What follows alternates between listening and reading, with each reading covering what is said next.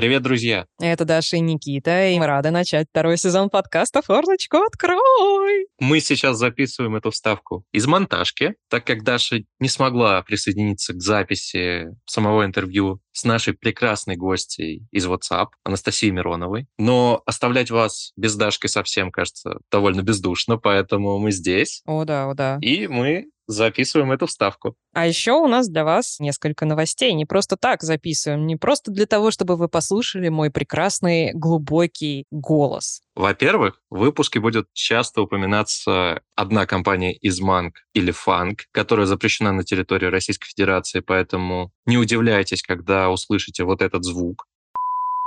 Во-вторых, у нас будет гости из WhatsApp. Это на секундочку самый популярный мессенджер в мире. Это ого-го, как круто. Я до сих пор не верю, если честно. У нас очень крутые гости в этом сезоне будут. И, кстати, о мессенджерах. Давайте поговорим немного про корпоративные мессенджеры, про рабочие мессенджеры. И если для вас это WhatsApp, то, ребята, у вас проблемы, потому что есть куча классных инструментов. У меня к вам большие вопросики насчет вашей адекватности. Ладно, шутки в сторону. Сейчас о печальном немножко. Очень хочется сказать, поднимите руки, кто пользовался Slack, но я не вижу ваших рук. Поэтому просто скажу, что очень многие мои знакомые и вообще компании, в которых я работала, или работаю, или сотрудничаю, пользовались или пользуются на последнем издыхании Slack. Многие начали искать альтернативу, но некоторые перешли просто на тупо чаты в Телеграме под каждую задачу, что не есть хорошо. Так вот, про альтернативу. Спонсор сегодняшнего выпуска — мессенджер Пачка. Пачка — это сервис для современных команд, который помогает эффективно выстраивать коммуникации, у которого есть возможность интеграции с кучей других продуктов. И что самое классное, на мой взгляд, если вы пользовались Slack, вы можете все данные Slack быстро, безболезненно и удобно перенести в пачку. Мне кажется, это киллер фича, просто супер топ. А мне кажется, киллер фича — это интеграция с кучей продуктов. Но ладно, у нас могут не совпадать мнения. В любом случае, использовать пачку можно бесплатно, что круто, выбрав тариф «Начало». Очень логично. Время пользования данным тарифом не ограничено. На нем доступен весь базовый функционал мессенджера и возможность отправлять до 2000 сообщений в месяц. Этого более чем достаточно для того, чтобы попробовать и запустить там процессы. Попробовать пачку в работе или записаться на демо можно, перейдя по ссылке в описании. Вернемся к нашим делам. Зачем мы вообще здесь сегодня с вами собрались? Мы записали очень классное интервью с дизайнером из э, WhatsApp.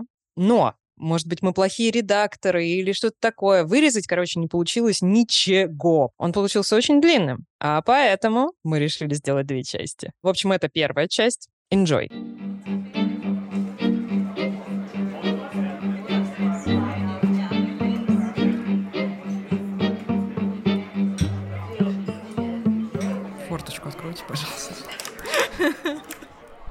Этот выпуск создан при поддержке сервиса Буду, место, где таланты из IT и Digital находят свои команды мечты. Привет, это подкаст «Форточку открой». Меня зовут Никита Остапчук, я продукт в детском мире. Сегодня у нас нет Даши Никулиной, но есть другой классный, замечательный гость, Анастасия Миронова, дизайнер WhatsApp. Настя, привет. Никита, привет. Как у тебя дела? Слушай, неплохо, спасибо, что представил. Ой, сейчас, сори.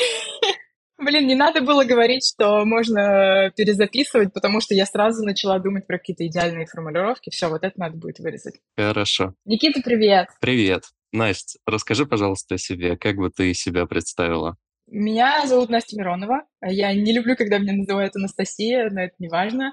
И я, правда, продуктовый дизайнер в WhatsApp с э, аспирантурой физтех э, в анамнезе и неплохой карьерой дизайнера в Яндексе. Наверное, так.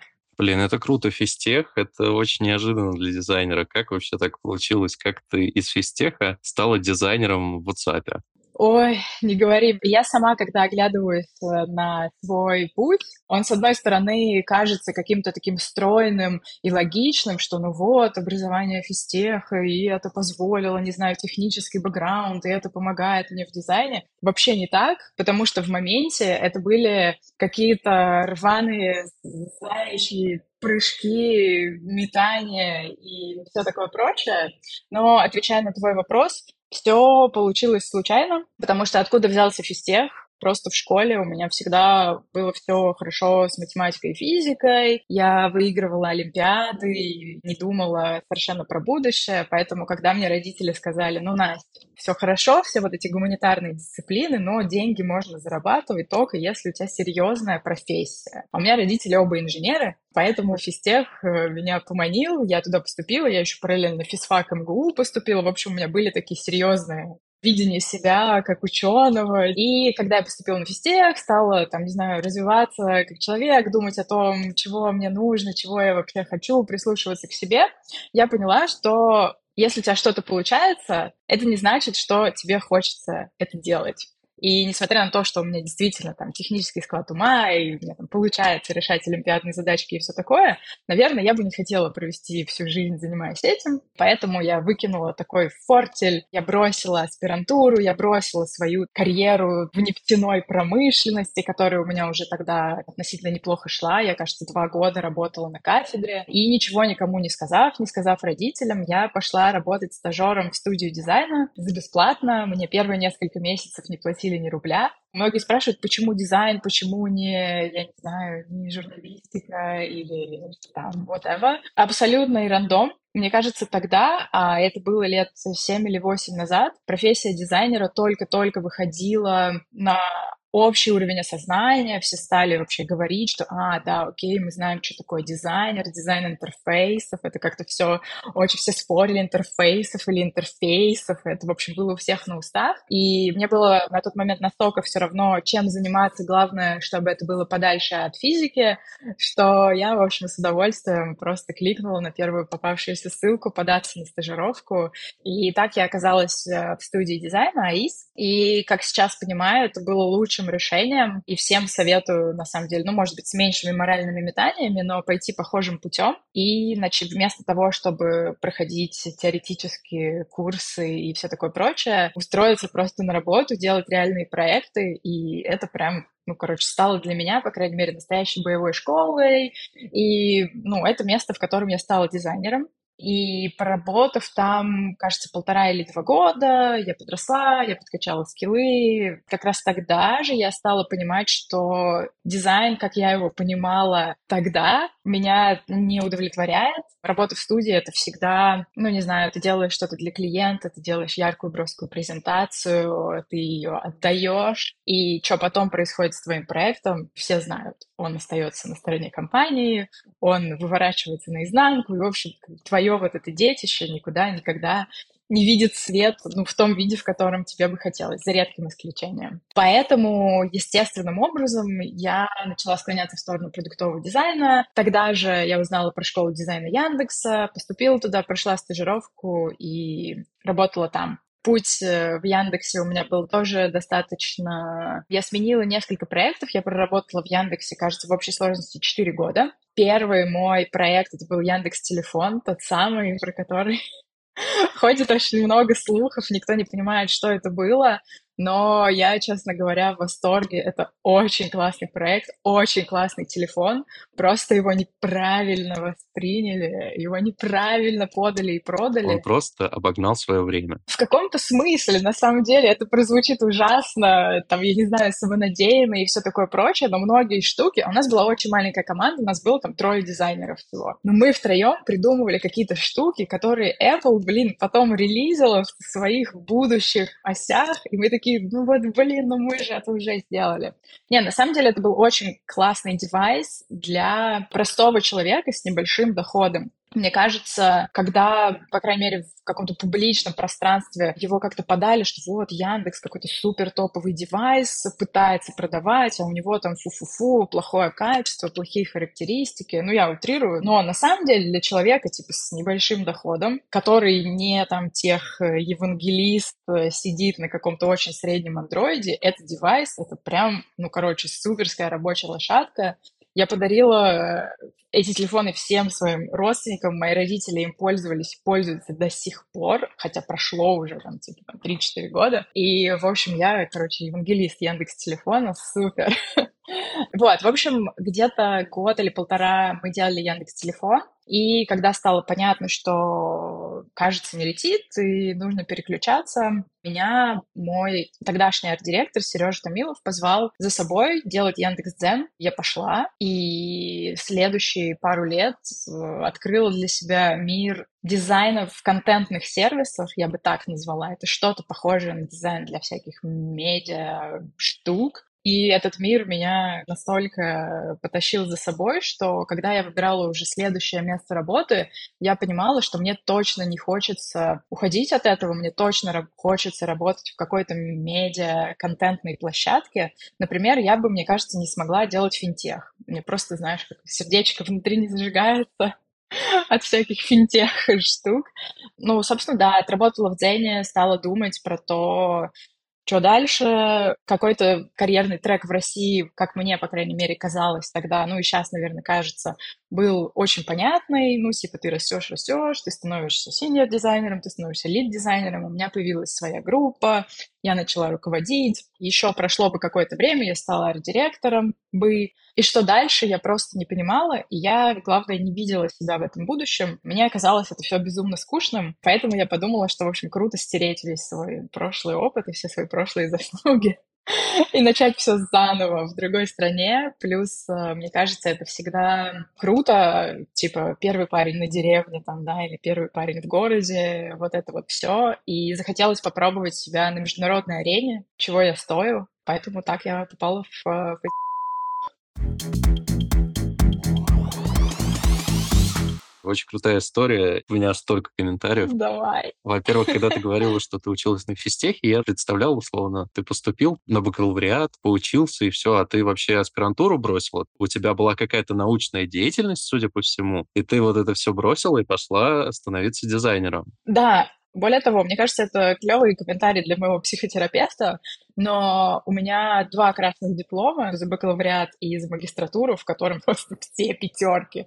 И поэтому у меня дорога в аспирантуру на самом деле была очень простая, потому что резервируются какие-то места для студентов там с очень хорошей успеваемостью. И как бы я вот всегда такая, да-да-да-да-да, я учусь, я там поднимаю руку на лекциях, я лучшая студентка. Это как бы, ну вот мой вайб на тот момент был, по крайней мере, я сейчас стараюсь от этого избавляться. Но когда я закончила магистратуру, я тогда еще не понимала, что я хочу когда у тебя все хорошо в учебе, это просто естественный сценарий, что ты типа продолжаешь учиться, и аспирантура это какое-то вот естественное продолжение твоего учебного пути. Как бы парадоксально это не прозвучало, но на тот момент выбрать аспирантуру для меня было проще, чем пойти и отсобеседоваться в тот же Яндекс, потому что собеседование и мир компании — это что-то новое и непонятное, а мир научной деятельности — это, короче, знакомая для тебя штука, ты потихоньку, начиная там с третьего, четвертого четвертого курса начинаешь уже в этом вариться, ты знакомишься с научными руководителями, ты ездишь на кафедру. Поэтому, несмотря на то, что это всегда так звучит, э, и это, в общем, какой-то крутой э, промпт для Тиндера, и, не знаю, тема для разговора, там, вот, аспирантура физтеха, но на самом деле это вообще не так все радужно и, в общем, очень даже обычно. Это, на самом деле, звучит очень интересно. Такой вопрос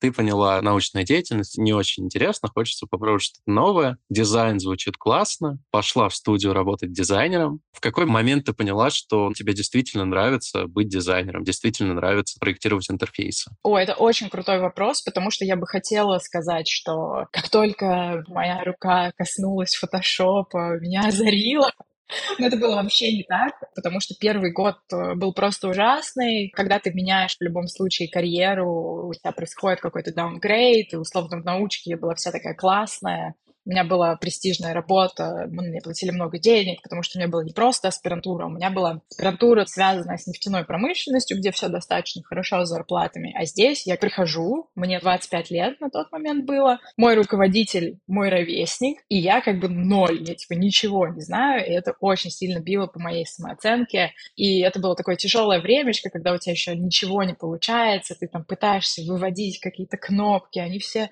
они все кривые, косые, прям не то. И, в общем, первый год я серьезно сомневалась и думала, не совершила ли я ошибку и что я вообще творю. Но единственное, на чем я двигалась, это был какой-то дух противоречия, и что, типа, ну, меня настолько уже на тот момент достала моя прошлая жизнь, что я такая, ну нет, все что угодно лучше, чем вот то. И где-то через год я потихоньку привыкла, стали появляться какие-то первые успехи, и ты там в Аисе все еще так быстро достаточно происходит, потому что там всегда много проектов, всегда не хватает рук, и уже просто middle дизайнеру могут доверить делать концепцию для какого-то заказчика, например. И вот я помню, когда через год я начала делать первые концепции для какого-то банка, и я такая, блин, вот это да, вот это жизнь. Наконец-то я на своем месте. Ну вот где-то годик в студии, может, месяцев 9 пораньше. Но первое время было прям ужас, жесть. Поэтому, когда мне сейчас иногда пишут ребята, которые, вот, я вообще работаю там не тем, не знаю, я работаю там, там, там, и вот так боюсь, не знаю, вот устроиться в дизайн, конечно, тебе-то хорошо, ты такая классная, ты там вообще в Яндексе работаешь. И я такая, блин, вообще нет, я через те же самые грабли проходила. Синдром самозванца, ты никто, у тебя нет денег, и получается, короче, ребята, оно пройдет, гарантированно. Кстати, про синдром самозванца. Как ты вообще с этим справляешься? У меня, например, до сих пор проскакивает такая вещь, что иногда я думаю, черт возьми, кто я вообще такой, чтобы что-то такое делать? Я понимаю механизмы, как мне с этим лучше справляться. Если он у тебя сейчас, если есть, то что ты с этим делаешь? Сто процентов есть. Это такая противоречивая штука, но как только ты начинаешь какое-то новое дело, по факту делаешь себе лучше, развиваешь себя, тем твой синдром самозванца сильнее вступает в действие и сильнее тебя тормозит и останавливает. И это контринтуитивно, но, блин, это почему-то именно так и есть. Что помогает? Я не могу сказать, что я совсем прям с этим справилась. И, конечно, когда я переехала в новую страну с новым языком и с ребятами, ты оказываешься в и там через одно рукопожатие от тебя человек, который сделал сторис, там, или, не знаю, придумал там вот это вот, и ты такой, господи, я среди богов, кто я такая, и все такое. Но что мне помогает больше всего, ну, во-первых, работать с психологом, но это лайфхак, который она меня научила, я его все время, как только меня накрывает, пытаюсь использовать. Я пытаюсь смотреть на свое незнание не с позиции самоуничижения, а с позиции любопытства. Маленький ребенок, если у него родители говорят на двух языках, автоматически начинает говорить на двух языках, становится билингвой, его не останавливает то, что, блин, вот это я, короче, вообще, я не знаю, не умею говорить на двух языках, может, не буду вообще говорить. Такого не происходит, и поэтому, как только я оказываюсь в такой ситуации, когда начинаю чувствовать себя говном, я такая, секундочку, я этого не знаю, но это же прикольно выучить, освоить какую-то новую штуку через парочку месяцев. Это не всегда помогает, но чаще всего помогает. Других рецептов я пока не обнаружила.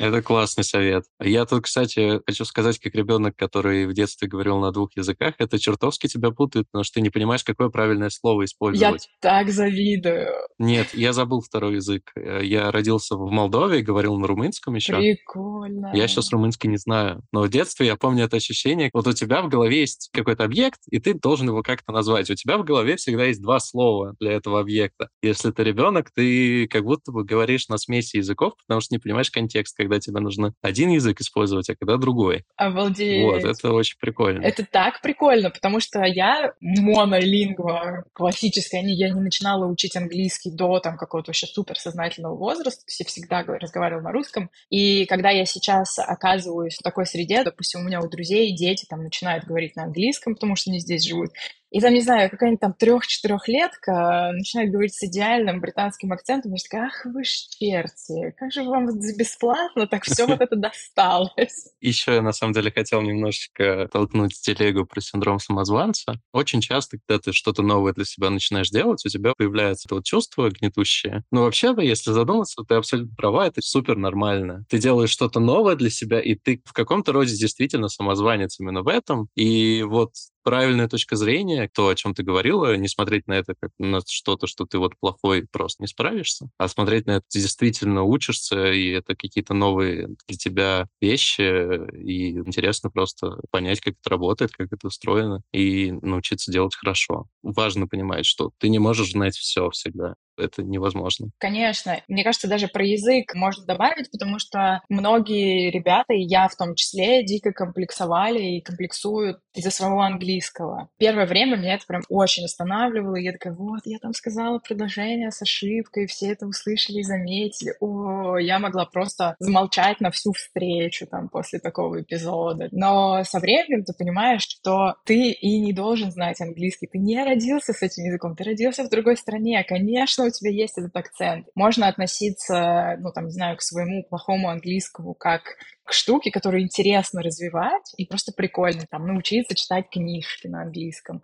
А можно относиться и там, не знаю, и твой акцент, это твоя изюминка, и там, не знаю, шарм, и вообще твой прикол, а можно себя гнобить, э, и это неправильная стратегия. Мне кажется, у нас прям нашелся какой-то нативный переход к теме работы в который сейчас является запрещенной организацией на территории РФ. Да, я поэтому стараюсь такие, типа, WhatsApp, я работаю в WhatsApp. В WhatsApp все сидят, WhatsApp не запретили. Если что, запикаем. Не, не парься, не парься. Что же, нативный переход к теме работы в Лондоне, в WhatsApp. Очень много вопросов, и давай начнем с базового. Я так понимаю, у тебя был прямой какой-то транзишн из Яндекса в WhatsApp. Да. Ты специально искал работу где-то в Фанге, или это просто случайность? Как это произошло?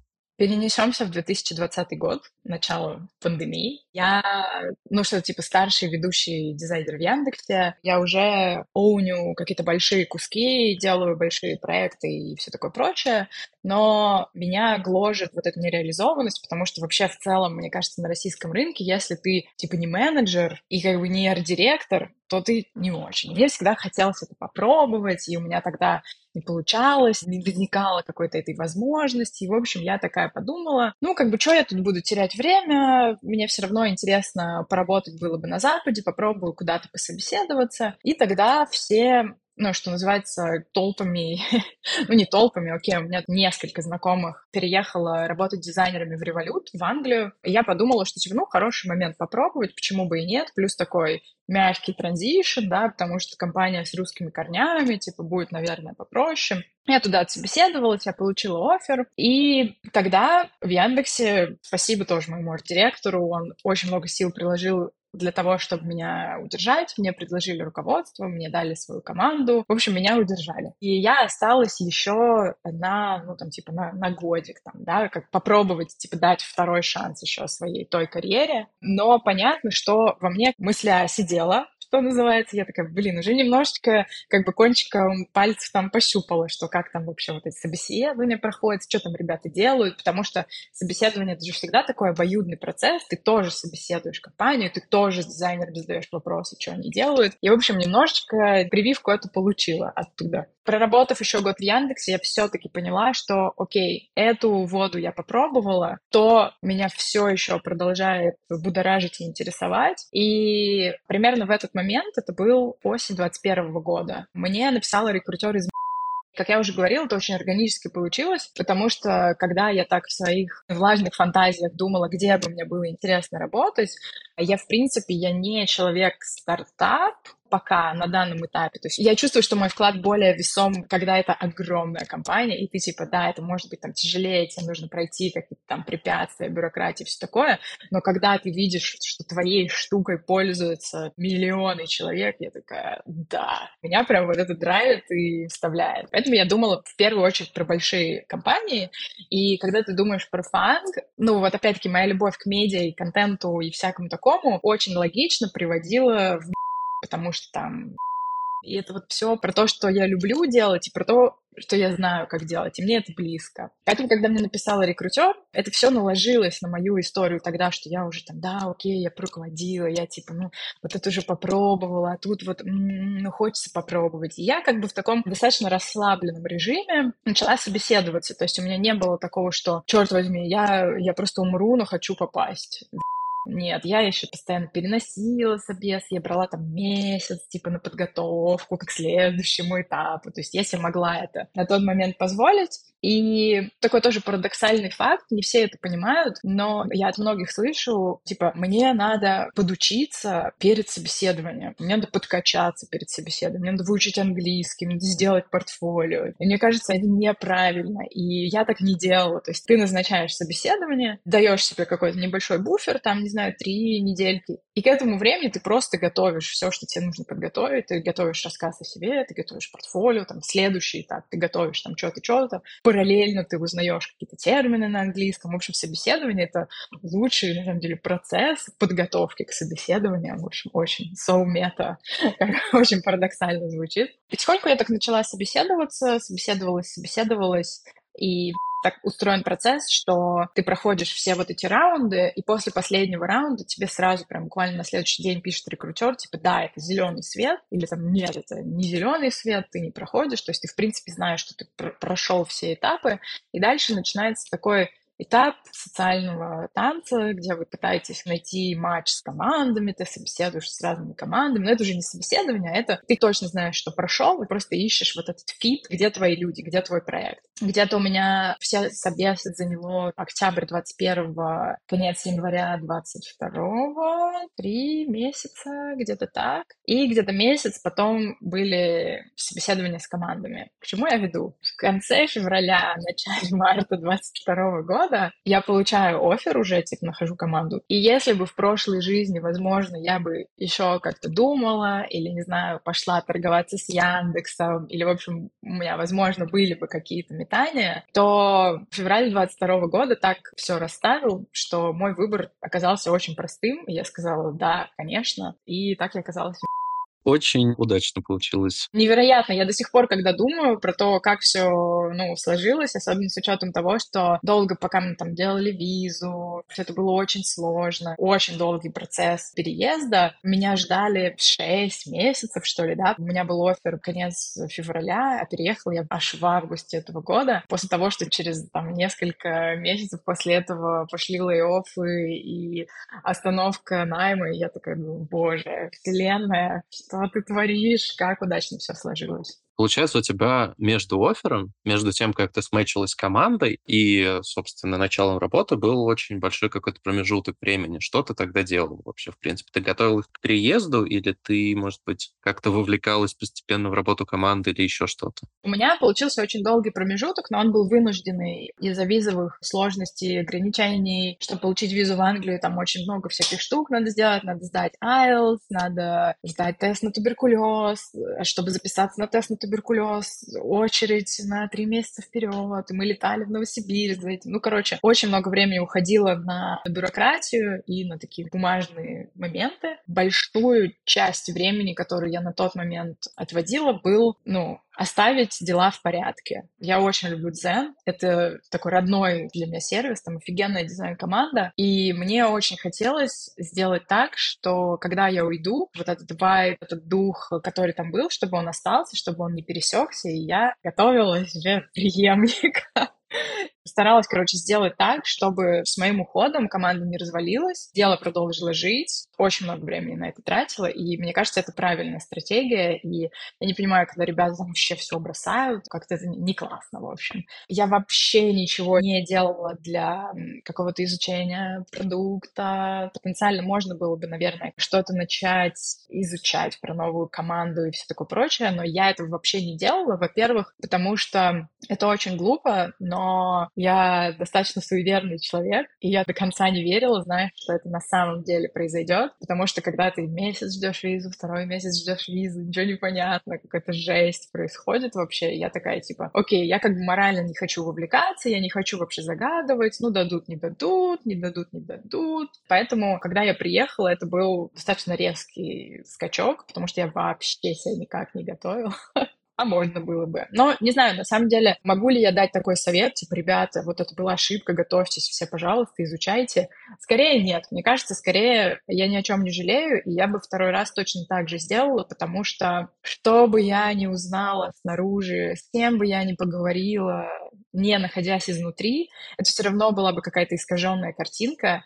И даже я тебе так скажу, первые два месяца моей работы, вот у меня там был онбординг, какие-то там штуки, и то, как я себе тогда в первые месяцы понимала устройство команды, задач, что от меня требуется, кардинально отличается от того, как я это понимаю сейчас, проработав почти год. То есть, на самом деле, надо просто расслабиться, дать себе отдохнуть, выключиться, привести дела в порядок. Новая жизнь, она начнется и будет вообще не такой, как ты себе представляешь.